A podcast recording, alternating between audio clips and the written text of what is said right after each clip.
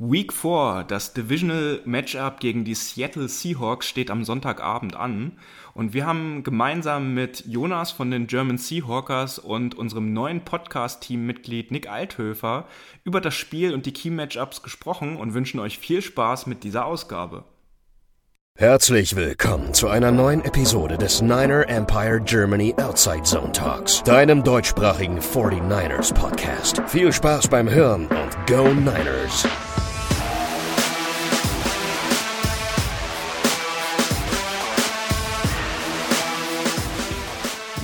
Hallo und herzlich willkommen zu einer neuen Ausgabe des NEG Outside Zone Talks. Woche 4, die Divisional äh, Matchups stehen in der NFC West an. Wir haben als kommenden Gegner die Seattle Seahawks. Sonntag, 22.05 Uhr ist es soweit. Und ähm, wir haben uns heute auch wieder einen Gast eingeladen. Und da möchte ich ganz herzlich den Jonas von den German Seahawkers begrüßen. Einen wunderschönen guten Abend und vielen Dank, dass ich äh, Gast sein darf bei euch. Sehr schön. Und dann ist noch äh, auch eine bekannte, aber auch in neuer Funktion äh, Person bei uns mit dabei. Das ist nämlich der Nick Althöfer. Der war quasi in unserem Practice Squad äh, der, des Podcast-Teams, wurde jetzt elevated, ist jetzt im festen Team mit dabei. Hallo und herzlich willkommen, Nick. Schön, dass du dabei bist. Hier das erste Mal als äh, Podcast-Team-Mitglied. Ja, hallo äh, und erstmal danke, dass ich äh, jetzt ja öfter hier dabei sein kann und werde. Und äh, ja, ich freue mich auf ein paar schöne Aufnahmen in Zukunft. Dann lasst uns erstmal kurz starten. Es ist die Woche noch ein bisschen was passiert seit der Review, die wir gegen das Packers-Spiel aufgenommen haben. Ähm, es ist etwas Seltenes passiert, hatten wir zumindest in letzter Zeit nicht ganz so oft. Und zwar unser Panther Mitch Wisnowski ist NFC Special Team Player of the Month geworden. Er hatte elf Punts äh, jetzt im September und äh, acht davon sind inside der 20 Yards, äh, 20 Yard Linie gelandet. Das hatten wir sehr lange Zeit nicht. Das ist äh, ein 43 6,4 Yards Net Average bei ihm. Und da muss man ja auch eins sagen, das war so die letzten ein bis zwei Jahre nicht ungefähr, äh, nicht unbedingt das Steckenpferd der 49ers und auch von Wischnowski als Panther nicht. Und deswegen ist das eine sehr schöne Entwicklung. Das ist in der Tat in den letzten drei Wochen wirklich auch aufgefallen, dass die Punts sich bei den 49ers stark verbessert haben. Die zweite News ist, äh, die irgendwie auch beide Teams von uns so halb betroffen haben. Cornerback Richard Sherman bei beiden unter Vertrag gewesen, hat jetzt in seinem Podcast äh, unter der Woche bekannt gegeben, dass er bei den Tampa Bay Buccaneers gesigned hat und äh, dort einen Einjahresvertrag eingegangen hat. Ähm, er hatte vorher oder auch in einem Interview gesagt äh, oder in seinem Podcast, er hat sich für das Angebot entschieden, was am lukrativsten für ihn war. Ähm, sowohl die Seahawks als auch die 49ers waren ja doch in der engeren Auswahl und äh, er hatte auch mit John Lynch und mit Kyle Shanahan äh, wieder etwas mehr Kontakt jetzt äh, natürlich in der Woche vor dem Trade oder es war ja kein Trade, sondern vor dem Signing und äh, er hat jetzt auf jeden Fall äh, bei den Bucks unterschrieben. Da die Frage an dich, Jonas, wie, hast, wie habt ihr das wahrgenommen oder aufgenommen? Äh, ja, wir haben es ja immer über die Offseason auch so ein bisschen verfolgt, weil äh, Sherm ja auch äh, so ein paar ja, sag ich mal, persönliche Probleme hatte. Ähm, das war ja, gab es ja eine relativ unschöne Episode, auch mit Polizeieinsatz und so. Und äh, dann ist es relativ ruhig geworden und äh, aufgrund der Probleme, auf die wir gleich wahrscheinlich noch eingehen werden in der Secondary, haben wir auch immer so ein bisschen damit geliebäugelt und immer noch so ein Auge drauf geworfen. Ne? Vielleicht kommt er noch zurück und äh, ja, ist dann am Ende irgendwie nichts draus geworden, obwohl die Seahawks äh, wohl, äh, wurde zumindest über Twitter kommuniziert äh, von, von einem Beatwriter, äh, kurz bevor er in den Flieger nach ähm, Tampa Bay gestiegen ist, äh, die Seahawks ihn wohl nochmal kontaktiert haben und ihn versucht haben umzustimmen, quasi nochmal so den Rettungsanker zu werfen, weil sie dann irgendwie doch gesehen haben, ah, vielleicht gleitet uns das, uns das doch so ein bisschen aus den Händen. Aber da haben sie äh, nicht mehr zuschlagen können, beziehungsweise ihn nicht umstimmen können. Und äh, ja, ist natürlich schade. Aus äh, nostalgischen Gründen wäre es natürlich schön gewesen. Ich denke auch mal mit seinem Skillset hätte er der angeschlagenen Secondary der Seahawks, nenne ich sie jetzt mal, äh, vielleicht auch auf dem Feld weitergeholfen. Ja, du sagst es gerade vielleicht, ne? Das ist ja jetzt äh, durch den Vorfall, den er da auch im privaten Umfeld hatte, bin ich jetzt, äh, habe ich nicht den Überblick, ob er sich jetzt überhaupt krass fit gehalten hat. Also er wird sicherlich sich sportlich betätigt haben, keine Frage, aber er hat die Camps verpasst. Er äh, war, er hatte keine Offseason mit einem Team, konnte da nicht mit anderen trainieren. Das wird sich ja sicherlich auch irgendwo bemerkbar machen und da müssen wir jetzt dann einfach gucken, wie er sich bei den Bucks präsentiert. Ich denke, gerade die jungen Spieler auf der Position können ultra viel von ihm lernen. Also er war ja auch jetzt fernab äh, dieser einen Eskapade, die er jetzt in der Offseason hatte, auch immer ein sehr vorbildlicher Spieler und hat auch die jüngeren Spieler immer unter seine Fittiche genommen. Und ähm, naja, da schreibt er jetzt einfach einen, ein neues Kapitel in seiner Karriere und äh, spielt jetzt beim amtierenden Super Bowl-Champ. Ja, bei uns, äh, du hast es gerade schon angesprochen, auch äh, die Secondary ein bisschen ausgedünnt. Äh, bei uns äh, ist das auch der Fall. Äh, Quan Williams fällt jetzt unser Nickel Corner auch für ein paar Wochen aus und da haben die 49ers auch in Instant in der Woche auch reagiert und haben Buster Skrine äh, quasi äh, gesigned und der war vorher für die Browns und für die Jets und zuletzt auch für die Bears äh, aktiv. Ein Veteran Nickel Cornerback, wir werden gucken, wie er sich präsentiert jetzt auch und äh, ob er vielleicht dann auch jetzt am Wochenende schon Snaps bekommt. Äh, und äh, was jetzt auch nicht unwichtig war, äh, die Woche, zumindest gestern bei dem Training, von heute haben wir da natürlich jetzt noch keine Daten, weil es jetzt auch einfach zu früh in Santa Clara äh, ist auf dem Trainingsgelände und wir noch nicht wissen, wer da noch nicht, nicht mitgemacht hat. Aber gestern zumindest waren äh, George Kittle nicht mit dabei, äh, weil er wieder Wadenprobleme hat, leichte. Dafür wird aber ausgegangen, dass er am Sonntag auch spielen kann. Josh Norm hatte ja beim letzten Spiel äh, krassere Probleme und hat ja wirklich Blut gespuckt im Krankenhaus dann auch noch. Also mit der Lunge Probleme, der ist dann auch Day-to-Day -Day und könnte wahrscheinlich dann am äh, Sonntag trotzdem auch einen Platz spielen. Cowan Williams hatte ich gerade schon erwähnt, Wadenprobleme, wird mehrere Wochen ausfallen. Und Javon Kinlaw leider auch weiter Knieprobleme und auch nicht beim Training dabei gewesen. Trent Williams, Nick Bosa, Alex Mack, ähm, die wurden geschont, die waren auch nicht mit dabei, aber das war, hatte eher Schonungsgründe. Die, sind, die werden heute sicherlich wieder ins Training einsteigen. Und wer noch Limited mit trainiert hat, war äh, unser Rookie Running Back äh, Elijah Mitchell. Und das wäre ja schon echt stark, wenn der am Wochenende auch wieder mit dabei wäre, weil unser Running Back Core auch etwas dünn aufgestellt ist. Das wäre es von den News erstmal, was jetzt so passiert ist in dieser Woche. Deswegen lasst uns einstarten, äh, um ein bisschen mehr auf das Matchup, auf den NFC West Klassiker, die 49ers zu Hause gegen die Seattle Seahawks gucken. Jonas, du hast äh, oder ihr hattet als äh, Seattle Seahawks seid auch gut in die Saison gestartet mit einem Win gegen die Colts dann gegen die Titans sehr knapp äh, äh, verloren und jetzt am Wochenende natürlich auch noch ähm, die Niederlage bei den Vikings. Du hast gerade schon angesprochen, eure Secondary immer wieder Probleme gehabt, das Vikings Passing Game irgendwie kaum unter Kontrolle gehabt, muss man sagen. Auch viele Screen Passes habe ich gesehen halt zugelassen in, beim Third and Short oder Third and Four äh, Downs quasi und äh, aber auch gegen den Backup Running Back äh, Mattison, der konnte irgendwie auch nicht so richtig gestoppt werden. Ähm, wie siehst du das? Wie schätzt du gerade deine Seattle Seahawks ein? Weil das hatten wir auch in der letzten Folge. Wir können uns in den letzten zehn Jahren nicht wirklich daran erinnern, dass die Seahawks so schlecht in der Saison gestartet sind. Ja, daran können wir uns auch, äh, obwohl so lange ist es gar nicht her. Ich hatte gerade noch mal gelesen, 2018 sind sie auch 2 und 1 gestartet, äh, 1 und 2 gestartet äh, also mit einem Sieg und zwei Niederlagen zu dem Zeitpunkt. Ähm, damals war die Defense aber noch so, wie man sie ja auch aus den früheren Jahren kannte. Äh, und mittlerweile hat sich irgendwie seit dem letzten Jahr so ein sowas eingeschlichen. Äh, das äh, gefällt uns gar nicht. Also letztes Jahr waren sie auch zu dem Zeitpunkt irgendwie auf, die, auf Kurs die schlechteste Defense aller Zeiten zu werden. Also wir haben, glaube ich, irgendwie nach drei Spielen in der ersten, in der letzten Saison, ich glaube, fast 1300 Yards Passing zugelassen. Ähm, das ist diese Saison nicht so krass. Jetzt sind es im Moment nur 900, glaube ich, knapp. Ähm, aber was ich äh, ja in dem Spiel gegen die, die Colts, das war eigentlich sehr gut, sowohl äh, offensiv als auch defensiv.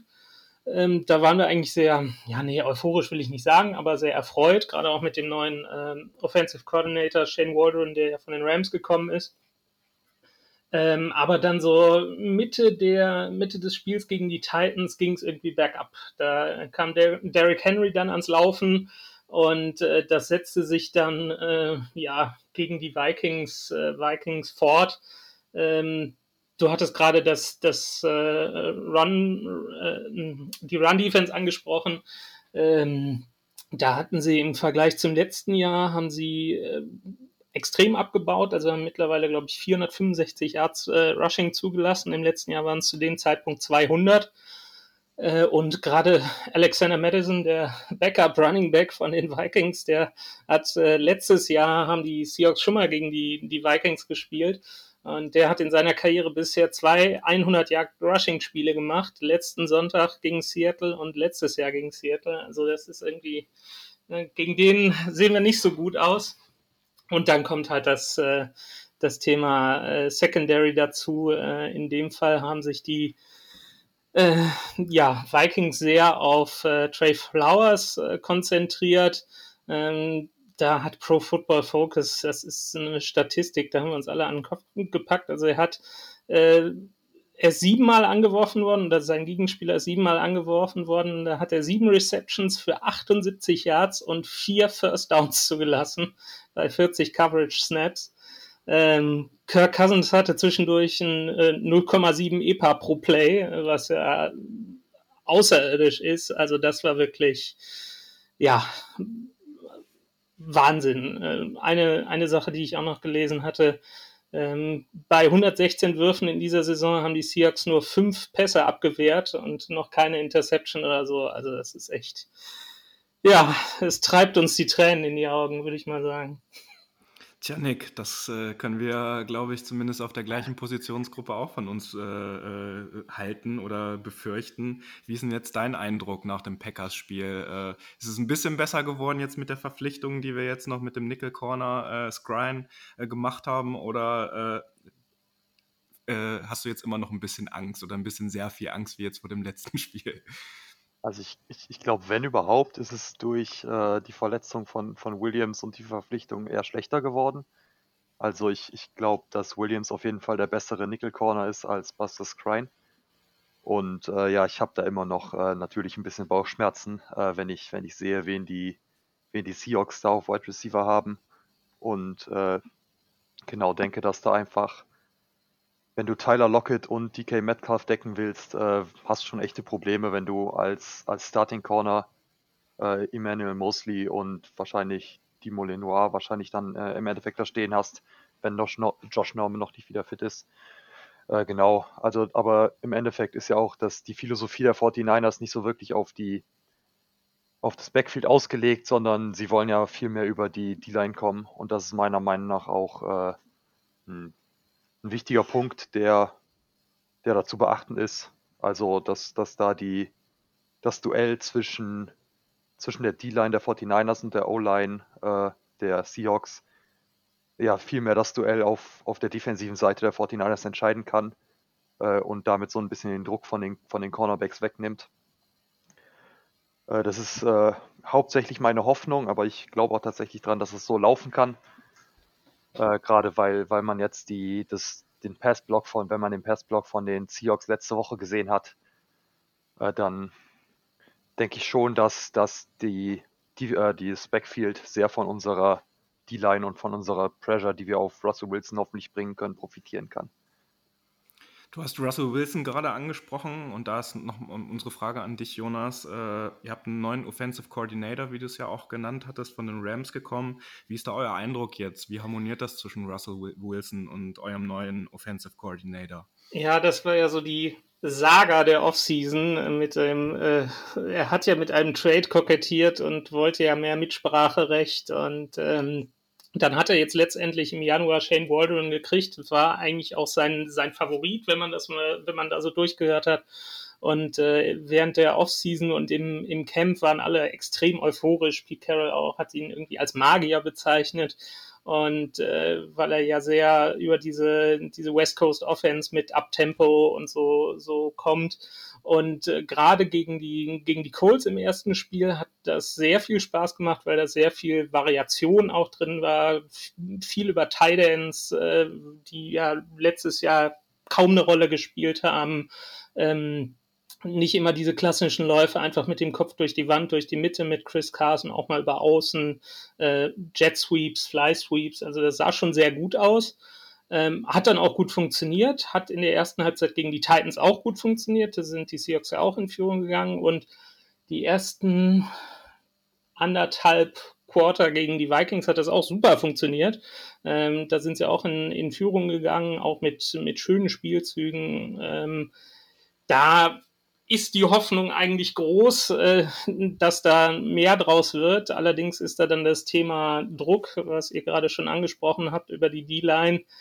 Äh, wenn der dann kommt, beziehungsweise wenn Russell Wilson dann äh, aufholen muss, äh, wenn die dann wirklich einen Rückstand hinterherlaufen, äh, dann wird es ein bisschen eindimensional, äh, was, das, was das Offensivspiel angeht. Und das könnte oder könnte, ist das Problem für die Seahawks und könnte die, die Chance für die 49ers sein, indem sie einfach äh, Russell Wilson in diese Eindimensionalität zwingen.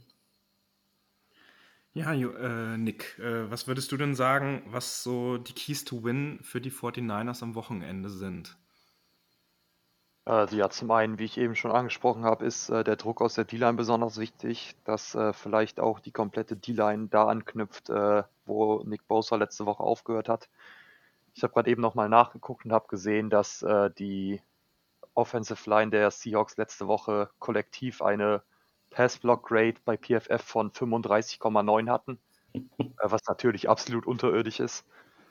Und äh, genau, das ist, denke ich, ein Punkt, wo die, wo die Seahawks sehr angreifbar sind. Äh, und direkt daran angeknüpft, äh, aber auch äh, muss man eben, wie man in den letzten Jahren gesehen hat, Russell Wilson auch containen kriegen äh, können dann. Man hat letztes, die letzten Jahre gesehen, dass oft der Druck da war, aber Russell Wilson oder generell alle mobilen Quarterbacks, gegen die wir gespielt haben, äh, sich doch dann irgendwie rausfinden konnten und trotzdem noch irgendwie etwas gemacht haben, auch wenn sie eigentlich schon an der Line of Scrimmage oder schon noch deutlich dahinter äh, gestoppt werden konnten. Ein zweiter wichtiger Punkt für die 49ers wird, denke ich, sein, dass, die, dass das Running Game äh, früher ins Laufen kommt, wortwörtlich äh, als letzt, letzte Woche der Fall war. Weil letzte Woche hat man ja im, im gerade im ersten Quarter und auch zu, zu großen Teilen in der ersten Hälfte noch gesehen, äh, dass es mit dem Run-Game da noch nicht so funktioniert hat. Und äh, genau, wir eigentlich nicht wirklich einen vernünftigen Drive zustande bekommen haben. Unsere Offense ist einfach so aufgebaut, dass wir das Run-Game brauchen, um darauf den Pass aufzubauen. Und äh, dementsprechend sind das für mich so die beiden wichtigsten Punkte. Auf, auf jeder Seite des Balls einer, äh, beziehungsweise anderthalb auf der, auf der defensiven Seite. Äh, und ich denke, wenn, wenn diese beiden Punkte äh, ja, befolgt werden oder, oder gut funktionieren, dann äh, sieht es für die 49ers eigentlich ganz gut aus. Ja. Ja, und den Ball würde ich dann direkt zu dir nochmal rüberspielen, Jonas. Äh, was sind denn die Keys to Win für die äh, Seattle Seahawks am Sonntagabend? Ja, ähm, auch fast, fast das Gleiche, äh, was, was wir halt gesehen haben, dass äh, Russell Wilson weiterhin elitär ist. Also nach drei Wochen äh, ist er Nummer eins in der NFL bei Yards pro Versuch, äh, Nummer, six, äh, Nummer sechs bei Completion Percentage, Nummer vier in Touchdowns, hat bisher keine Interception geworfen. Ähm, das funktioniert aber nur, wenn er wirklich äh, variieren kann. Also äh, wenn wirklich das, das, das Run-Game in den Rhythmus kommt äh, und dadurch auch äh, so ein bisschen der Druck von ihm als, als Passer, als Pässer, als Werfer, so rum, genommen wird, äh, weil das ist dann das Problem, wenn er dann wirklich aufholen muss, äh, wird es eben eindimensional, was ich so eben angesprochen hatte. Sprich, äh, da verlassen sich die Seahawks natürlich auf die Qualität ihrer Wide Receiver mit DK Metcalf und Tyler Lockett und setzen da viel aus Big Play. Sprich, ähm, die Pässe gehen eigentlich meistens lang. Das, äh, das Run-Game wird äh, fast komplett äh, aus dem Fenster geworfen und darauf können sich gegnerische Defenses, glaube ich, gut einstellen. Zumindest die Vikings haben es gut gemacht. Ähm, die haben einfach zwei, die beiden Safeties tief genommen und äh, dadurch dann halt den, den tiefen Ball weggenommen, haben Druck über die D-Line gebracht, die ja auch die, den, den ja auch die 49ers über, über Nick Bosa und Co. bringen können. Äh, und dadurch ist dieses offensive Kartenhaus eigentlich relativ schnell zusammengefallen. Problem ist dann auf der anderen Seite, natürlich die, die schwache Defense, die ihm, äh, die der Offense halt nicht den Ball liefern kann, ne, ne durch starke Plays. Also ich hatte jetzt nochmal geguckt, die haben bisher, ähm, wo hatte ich es ähm, haben bei äh, 20 gegnerischen Ballbesitzen 13 Scoring Drives zugelassen bisher und äh, haben, glaube ich, auch nur vier, äh, genau, an 20 offensiven Drives vier Punts forciert, äh, nur einen Turnover, äh, eine Fumble Recovery, einen Turnover und Downs. Ähm, die kommen einfach nicht in Ballbesitz. Äh, das, das ist das, das große Problem und dann wird es halt eindimensional und ich denke, äh, dadurch, dass die D-Line der, der 49ers eben so stark ist, wird der, wird der Druck kommen gegen die Seahawks O-Line, die eigentlich gar nicht so schlecht ist. Also diese krasse PFF-Grade äh, rührt auch einfach durch äh, aus der zweiten, zweiten Halbzeit, wo die, wo die Offense auch gar nichts mehr hingekriegt hat gegen die Vikings. In, Im ersten Abschnitt war es eigentlich total solide.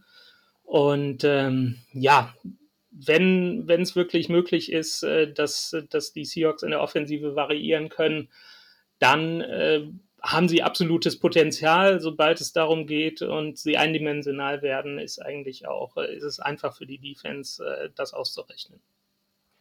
Ich persönlich würde mich vor allen Dingen bei den 49ers jetzt freuen, wenn wir nach den beiden Spielen, die wir jetzt in Week 2 und 3 hatten, dass wir mal wieder ein komplettes Spiel eine Offense haben und nicht nur ein halbes Spiel. Also, weil es jetzt zweimal der Fall war, dass erst bis zwei Minuten vor Halbzeit die Offense überhaupt angefangen hat äh, zu scoren oder richtig mitzuspielen. Das würde uns immens helfen, gerade wenn man dann auch über die Schwächen in der Secondary äh, so ein bisschen redet. Und ich freue mich persönlich auch auf ein paar Matchups äh, unter den Spielern, muss ich sagen. Also beim letzten Matchup äh, hatten ja auch immer unser Safety Jimmy Ward und euer Receiver DK Metcalf ja auch äh, beim Matchup eine ordentliche Kon Konversation, sage ich jetzt mal so. Einen interessanten Austausch, ja. Ja, sagen wir das so. Also die haben sich gemocht und irgendwie auch nicht. Also es hat auch irgendwie immer wieder gewechselt. Das fand ich sehr, sehr witzig. Da freue ich mich persönlich drauf, weil das pusht ja beide Seiten immens. Äh, man muss dann natürlich immer aufpassen, dass es nicht überhand nimmt. Aber da freue ich mich drauf. Und heiß diskutiertes Thema natürlich in der Liga, aber auch zwischen unseren Fanfraktionen.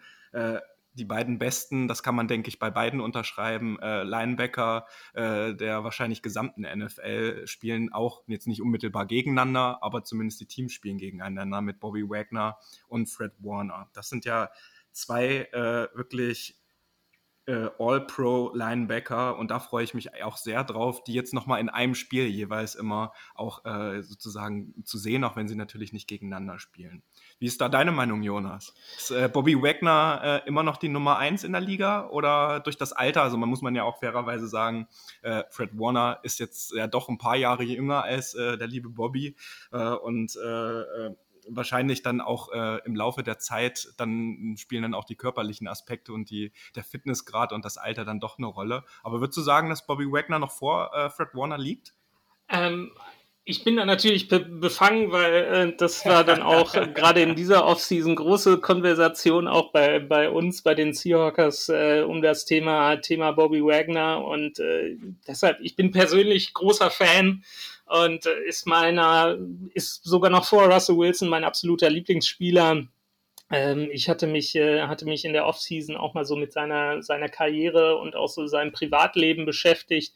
Und äh, er ist einfach ein wahnsinniger Spieler. Und von daher würde ich sagen, ja, er ist auch mit 31 erst, das denkt man jetzt auch nicht, äh, noch nicht so alt, wie ihn viele schon schreiben. Äh, die Erfahrung bringt er auch mit. Er hat jetzt gestern in der, in der Pressekonferenz, äh, der macht es jetzt immer so ganz interessant äh, in seinen Pressekonferenzen in dieser Saison, spricht er erst über ein Thema, was ihn interessiert, beziehungsweise was er mitteilen möchte und lässt dann erst Fragen zu. Und gestern hat er über das Thema ähm, Yoga und Meditation gesprochen und gesagt, dass er das schon seit einigen Jahren macht und dass ihm das gerade in seiner Recovery sehr hilft. Ähm, er hat, glaube ich, in seiner Karriere irgendwie bisher nur 15 Spiele oder so verpasst. Und äh, Trotz ja. der hohen Anzahl an Tackles, die er ja immer Ja, das ist Wahnsinn. Hat, ne? also, also da, ist er ja schon, da hat er ja schon ein bisschen mehr Output als Fred Warner, was das jetzt betrifft. Fred ja. Warner macht es dann vielleicht ein, ein, Stück besser auch in der Coverage. Also genau. so kannst du ja auch nicht komplett miteinander vergleichen. Nee. Aber also ich oder wir, äh, zumindest einige von uns sind zu dem Entschluss gekommen, eher, dass die gerade eigentlich schon ziemlich äh, gleich aufliegen, äh, aufliegen und dass man da auch wirklich auch offiziell davon sprechen kann, das sind einfach die besten beiden Linebacker ja. in der NFL aktuell. Total. Mir, also, mir gegenüber hängt ja übrigens auch äh, das neue äh, äh, Retro-Trikot quasi von Fred Warner. Das ist auch von den, vom aktuellen Squad, den wir haben, mein, mein Lieblingsspieler. Davor war es Joe Staley, andere Position ja. natürlich, aber vom aktuellen Kader ist es bei mir auch auf jeden Fall Fred Warner. Ja, also sie sind sich ja auch äh, gleich, was die Trikotnummern angeht, beide, beide Nummer 54 und ich glaube, sie schätzen sich gegenseitig auch sehr. Und äh, Fred Warner ist ja ein bisschen jünger. Und äh, er hat, glaube ich, zwischendurch mal durchblicken lassen, dass er sich auch äh, Bobby Wagner teilweise als Vorbild genommen hat. Und äh, das kann man auch machen. Ich hatte jetzt in der, in der Offseason mal ein Stück über Bobby Wagner geschrieben. Und er ist, glaube ich, äh, bisher sechsmal ins First Team All Pro gewählt worden und äh, der Linebacker mit den meisten First Team All-Pro Votes äh, war Ray Lewis in der NFL-Geschichte mit sieben.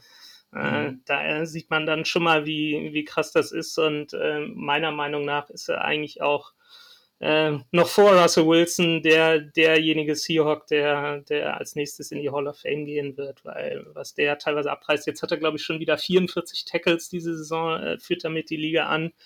Aber äh, ja, auch mit Fred Warner äh, habt, haben die 49ers einen Linebacker, der, der auf dem Level äh, ist, wie, wie Wagner im Moment ist. Ob er dann über das, die Jahre halten kann, wird sich, wird sich zeigen, aber aktuell sind es mit Sicherheit die beiden besten Linebacker in der NFL. Nur, dass Fred Warner halt die schöneren Farben trägt, ne? Ja, das ist dann wiederum Ansichtssache. Ja, äh, dann ansonsten ist äh, bei den 49ers jetzt auch nochmal gestern äh, klar gemacht worden von Kyle Shanahan, dass es äh, gerade keine Quarterback-Competition bei den 49ers gibt. Er hat nochmal Jimmy Gar äh, Garoppolo halt hervorgehoben, dass er gerade gut spielt. Das hatten wir auch in unserer Review jetzt gegen die Packers nochmal auch äh, positiv hervorgehoben. Wir kennen seine Schwächen und äh, wir wissen, wie wir ihn nehmen, aber das, was er aktuell da auf den Platz bringt, äh, er hat da auch das Comeback gegen die Packers geschafft. Da ist auch Kyle Shanahan äh, mit zufrieden und wir werden dann halt auch sehen, ob unser Rookie-Quarterback Trey Lance gegen euch dadurch dann vielleicht doch auch den ein oder anderen Snap bekommt. Was meinst du, Nick? Äh, wird er jetzt erstmal äh, wie bei dem Spiel bei, in, in Woche zwei wieder auf der Bank sitzen oder äh, wird das äh, Shanahan auch wieder einfach äh, vom Playdesign äh, intuitiv entscheiden, wo wir dann im Spiel stehen und ob er gebraucht wird? Ja, also ich kann mir, kann mir auf jeden Fall gut vorstellen, dass er kommt, wenn er, wenn er halt gebraucht wird oder wenn, wenn Kyle Shannon äh, irgendwas sieht, äh, wo er lieber Trey Lance als, als Jimmy Garoppolo auf dem Feld hat. Äh, und ich glaube halt, dass einfach diese Situation ins Woche, Woche zwei nicht vorkam und dass das überhaupt nicht war, dass, dass er gesagt hat, wir wollen ihn jetzt schon, sondern es halt einfach, hat er ja auch selber gesagt, keine Situation gab, wo er jetzt das Gefühl hatte, Trey Lance bringt uns jetzt gerade einen deutlichen Vorteil gegenüber Jimmy Garoppolo. Äh, genau, und ich, ich, kann mir aber gut vorstellen, dass es auch äh, dieses Spiel wieder, wieder ein paar Situationen geben wird, wo es so sein wird. Äh, hat man ja auch, auch letzte Woche bei den an der, an der Goal-Line äh, gesehen gegen die Packers, äh, dass nach langem Hin und Her an der Goal-Line äh, Trey Lance kam und dann mit dem ersten Play quasi einen Touchdown in die Endzone gelaufen hat. Äh, genau, ich denke einfach an der, an der Endzone bringt er einfach nochmal ein, eine neue Dimension mit rein. Und äh, das ist auch die Position, wo ich mir vorstellen kann, dass er, dass er da wieder, wieder reinkommt und da wieder vielleicht äh, seine paar Snaps bekommt. Ja, Jonas, äh, kannst direkt äh, loslegen. Ja, genau. Ich äh, hatte noch gerade, was äh, Jimmy Garoppolo angeht, äh, wollte ich euch vielleicht noch auf äh, zwei Spieler hinweisen, auf die er vielleicht ein Auge haben sollte, weil äh, Pass Rush war in den letzten Jahren nicht so die Stärke der Seahawks, aber ähm, da gab es jetzt eine relativ erfreuliche Entwicklung auch in, in dieser Saison. Also er sollte vielleicht äh, nach Alton Robinson äh, Nummer 98 und äh, Daryl Taylor Nummer 52 Ausschau halten, beide im letzten Jahr gedraftet. Ähm, die sind aktuell, ich weiß, bei PFF ist immer so die Frage, wie viel man darauf gibt, aber laut PFF sind die aktuell, also äh, Alton Robinson ist aktuell der beste Pass-Rusher der Liga mit einer Note von 92,2.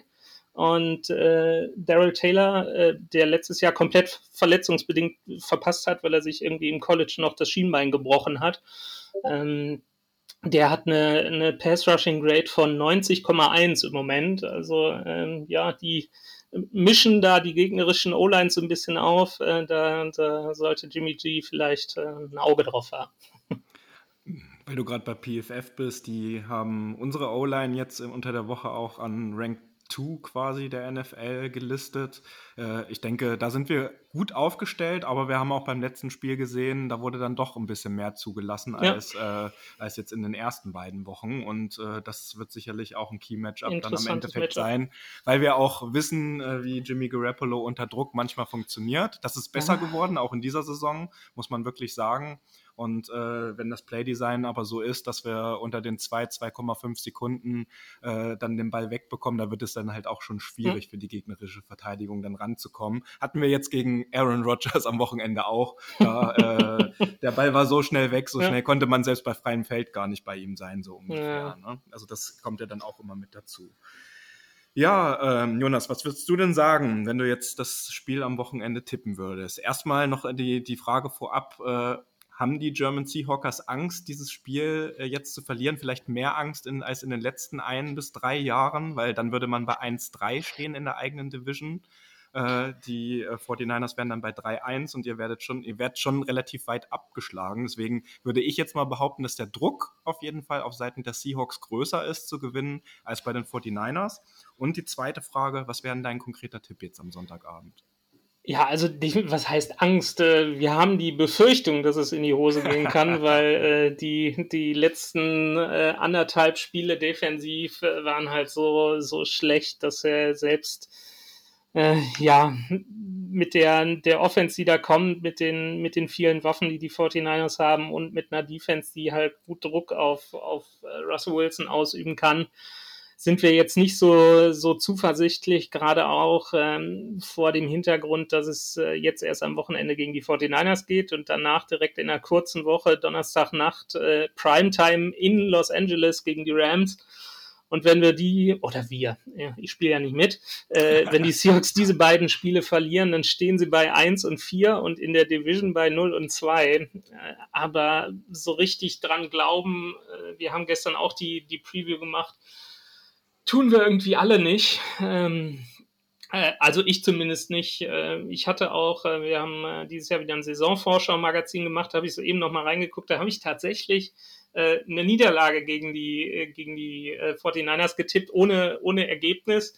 Und ich habe gestern bei uns im, im Podcast in der Preview aus lauter Frust und ja, bin irgendwie komme da im Moment nicht so drauf klar und habe gesagt, dass die 49ers das Spiel äh, 24 zu 10 gegen die Seahawks gewinnen werden. Ja, Nick, wie siehst du das? Hast du dir im Laufe der Woche darüber die Gedanken gemacht, äh, ob wir das Spiel auch nach dem Packers-Spiel jetzt wuppen? Mach, mach mir schon äh, nach, seit dem letzten Seahawks-Spiel Gedanken darüber, wie das ist. auch gut, ja. Auch gut. Äh, ja, ich, ich äh, denke aber auch, dass, dass wir das äh, wuppen könnten, dass wir da einen Sieg davontragen könnten. Äh, ich denke, dass das Ganze ein bisschen, bisschen höher geht in, in Richtung High-Scoring-Game tatsächlich, weil unsere beiden Defenses eben relativ angreifbar, auch tief relativ angreifbar sind auf den äh, Cornerback-Positionen. Äh, und bin da bei einer 34 zu 27 für die 49ers. Oh, das sehe ich ziemlich ähnlich, muss ich sagen. Also ich hätte jetzt äh, 35, 31 gesagt, aber ich sehe es genauso äh, einfach aus den Gründen, äh, weil beide irgendwie dann doch das Passing Game auch äh, doch ins, äh, ins Spiel kommen lassen können. Und wir dürfen ja auch unser, unsere Run Offense halt nicht vergessen. So, ne? Und wenn Elijah Mitchell dann auch wieder fit ist, dann sieht das auch wieder an, ist das auch wieder ein anderes Run Game als gegen die Packers, wo wir teilweise irgendwie unseren Fullback Kai Juszczyk als Leadback eingesetzt haben. Und ähm, das äh, macht mir dann auch auf jeden Fall Mut. Und äh, ich kann das einfach nicht auch bei so einem Spielen auf die Seahawks tippen. Aber auch realistischerweise, äh, Lars und ich hatten ja ein bisschen ausführlicher auch das Packers-Spiel nochmal analysiert am Montag und ähm, wir haben da durchaus auch sehr viele positive Sachen an dem Packers-Spiel gesehen. Und ich finde auch so in unserer Community unter den 49ers-Fans in Deutschland, äh, wir müssen uns da, denke ich, nicht verstecken. Das wird ein knappes Spiel. Das wird auch äh, äh, sicherlich nur ein Score äh, am Ende auseinanderliegen, aber äh, es wird äh, dann höchstwahrscheinlich äh, ein paar mehr Punkte fallen, als es jetzt vielleicht mit einer mit gut ausgestatteten Backfield oder zumindest in der Secondary in beiden Teams aussehen würde. Ja, meine Lieben, äh, habt ihr noch was, was euch auf der Seele brennt? Etwas, äh, einen, irgendwie einen Aspekt, äh, den ihr noch gerne mit einbringen wollen würdet? Oder haben wir alles abgedeckt? Ich hoffe nur, dass sich mein Konsum von Baldrian am Sonntag, äh, Sonntagnacht äh, in Grenzen halten wird. Aber ich gehe Stand jetzt nicht davon aus. Aber äh, ich lasse es einfach auf mich zukommen. Aber ja, positiv gestimmt bin ich, äh, bin ich von Seahawks Seite. Diesmal, diesmal leider nicht. Immerhin kann man ja dann äh, quasi den ersten Timeslot der Spiele, die Red Zone, dann ein bisschen verfolgen, um vielleicht auf andere Gedanken zu kommen. Zumindest das ab 19 Uhr. So, aber bis dahin gebe ich dir auf jeden Fall recht, äh, wird äh, der Puls, denke ich, äh, relativ hoch sein. Und ja. das ist ein Heimspiel für uns, für die 49ers Faithful. Und äh, man hat ja jetzt auch bei dem Spiel gegen die Packers gesehen, dass das doch etwas Schönes ist. Ich glaube, das kannst du bestätigen, Jonas, dass das äh, Lumenfield jetzt auch mal wieder voll war nach äh, anderthalb Jahren, ist dann doch ein anderes Erlebnis, kommt auch im TV komplett anders rüber, als wenn äh, das Stadion nicht so voll war. Definitiv. Also dieser zwölfte Mann, der berühmte, den dann, den dann im Rücken zu haben, ist gerade gerade für die Heimteams äh, jetzt, glaube ich, egal, wo man spielt. Also es war auch gegen, äh, gegen die Vikings äh, im äh, US Bank Stadium unter, unter der Woche oder am, am Sonntag extrem laut teilweise bei, bei offensiven Ballbesitz der Seahawks. Und äh, ja, ich denke, da können wir uns als Fans, man muss sich aus meiner Sicht so ein bisschen dran gewöhnen, weil es nach einem Jahr ohne Fans immer noch so ein bisschen, äh, komisch ist, äh, so viele Leute zu sehen, aber dass, dass die Fans da sind, das ist schon, schon echt cool und äh, bringt auch wieder nochmal so einen Faktor rein, Faktor mehr Spaß, äh, ist laut und äh, ich glaube, da freuen sich die Spieler auch drüber. Ja, dann würde ich sagen, freuen wir uns auf ein spannendes NFC West äh, Matchup, um äh, die alte Rivalität aufblühen zu lassen. Äh, persönlich alles Gute für dich, Jonas. Sportlich äh, halten wir uns zurück mit den genau. Glückwünschen. Genau. Äh, das werden wir dann auch äh, spätestens Sonntagnacht halt sehen, wer dann halt die Nase vorn hat. Äh, herzlichen Dank, dass du dabei warst. Herzlichen Dank, äh, dass das auch äh, mit den German Seahawkers immer so cool und korrekt auch in letzter Zeit. In, ist, da ist der Austausch ja in den letzten ein bis zwei Jahren doch ein bisschen intensiver geworden. Genau. Immer auf Augenhöhe mit Rivalität, so muss es Definitiv. sein. Und äh, herzlichen Dank, dass du dir die Zeit genommen hast heute bei uns. Ganz lieben Dank, dass ich da sein durfte. Und äh, ja, ich äh, freue mich auf das erste von zwei Spielen. Vielleicht spricht man sich vor dem zweiten nochmal. Äh, das ist ja immer schön in der Division, dass man sich nicht nur einmal im Jahr, sondern zweimal im Jahr sieht. Und äh, dann bin ich da mal gespannt, was es dann demnächst so in Seattle im ausverkauften Lumenfield äh, für die 49ers hoffentlich nicht zu holen gibt. ja zwei Spiele in einem Jahr gegeneinander, die einen sagen so, die anderen so, ne? Ob das nun gut oder schlecht ist, es kommt immer drauf an. Ja, und Nick, auch herzlichen Dank, dass du heute mit am Start warst. Wir werden ja sicherlich in Zukunft auch ein bisschen häufiger miteinander zu tun haben und äh, einen schönen Abend für dich auch, Nick. Ja, danke schön. Danke auch, auch von mir, dass ich da sein wurde, äh, durfte. Und äh, ja, wie gesagt, ich freue mich auf weitere schöne Aufnahmen wie heute. Und wer äh, unseren Division-Kontrahenten etwas genauer unter die Lupe möchte, nehmen möchte, die German Seahawkers sind auch im Social-Media-Bereich überall vertreten, auf Twitter, auf Facebook, auf äh, Instagram. Die haben auch einen eigenen Podcast, da hatte Jonas ja auch schon von berichtet, dass sie gestern eine eigene Preview hatten. Äh, Guckt da mal rein, wenn ihr informiert sein wollt. Und ansonsten wünschen wir allen ZuhörerInnen einen angenehmen weiteren Tagesverlauf, wo auch immer ihr diesen Podcast gerade hört. Go Niners und allen ein wunderschönes Spiel am Sonntagabend. Das war der Niner Empire Germany Outside Zone Talk. Streamt und abonniert uns auf allen gängigen Kanälen unter ad 49 ersempire GER.